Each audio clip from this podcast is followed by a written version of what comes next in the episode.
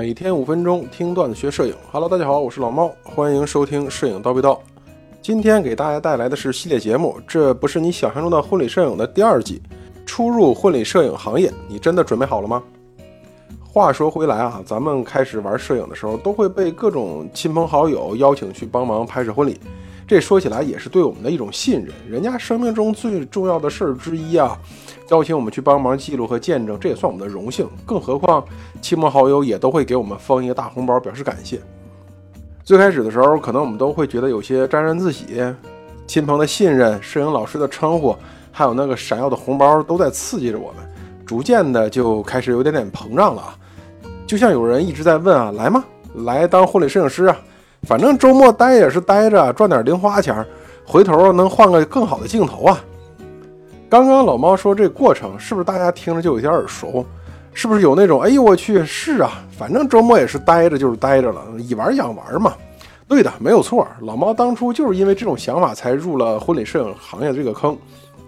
原本老猫是坚定的胶片粉，结果就被朋友这句话，一句话就给老猫弄沦陷了。然后就开始各种经历坎坷啊，然后开始学习呀。所以今天老猫给大家分享一下自己的经历，让想入婚礼摄影行业的影友们做个参考。首先说就是啊，通过老猫自己的经历和老猫在我们原来店里面培训新人、带小徒弟的这个过程，总结出来的啊，这是一个经验啊。摄影是不能速成的啊，婚礼摄影更不是速成的。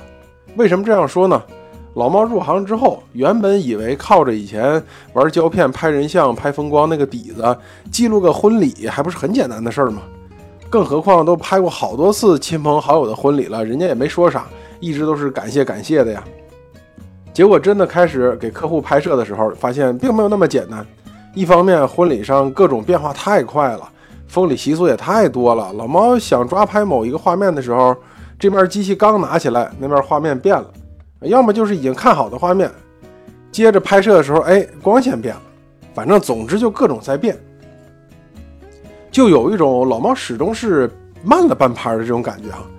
另外一方面，本着咱自己玩摄影的出身嘛，我们也想的都是，呃，咱不能单纯的记录，我也想给新人拍的更好看，记录的更唯美、更感人、更有意境。婚礼前也做了好多的功课，看看片子呀，然后看看人家的婚礼摄影作品啊，脑子里之前看过的那么多画面，居然在拍摄的时候一个都对不上号，基本上就就都忘了，肯定就是都忘了。于是老猫就只能重新跟老师学习人像摄影，学习用光，学习美姿，学习沟通引导，学习后期修图调色，然后反复的去模拟拍摄，验证自己学过的这些知识。不拍婚礼的时候，就请自己的朋友啊，穿上婚纱，在房间里面模拟婚礼中的大部分流程，反复的试验这些环节中怎么样去能拍才好看，甚至会直接对一些国外的婚礼摄影大师的这种片子啊做一比一的还原，啊，一直去模仿，一一一一点点去纠正，直到能模仿到个八九成的这种相似，然后再根据国内情况呢，适当做一些调整，让它更符合国内的这种婚礼的习俗。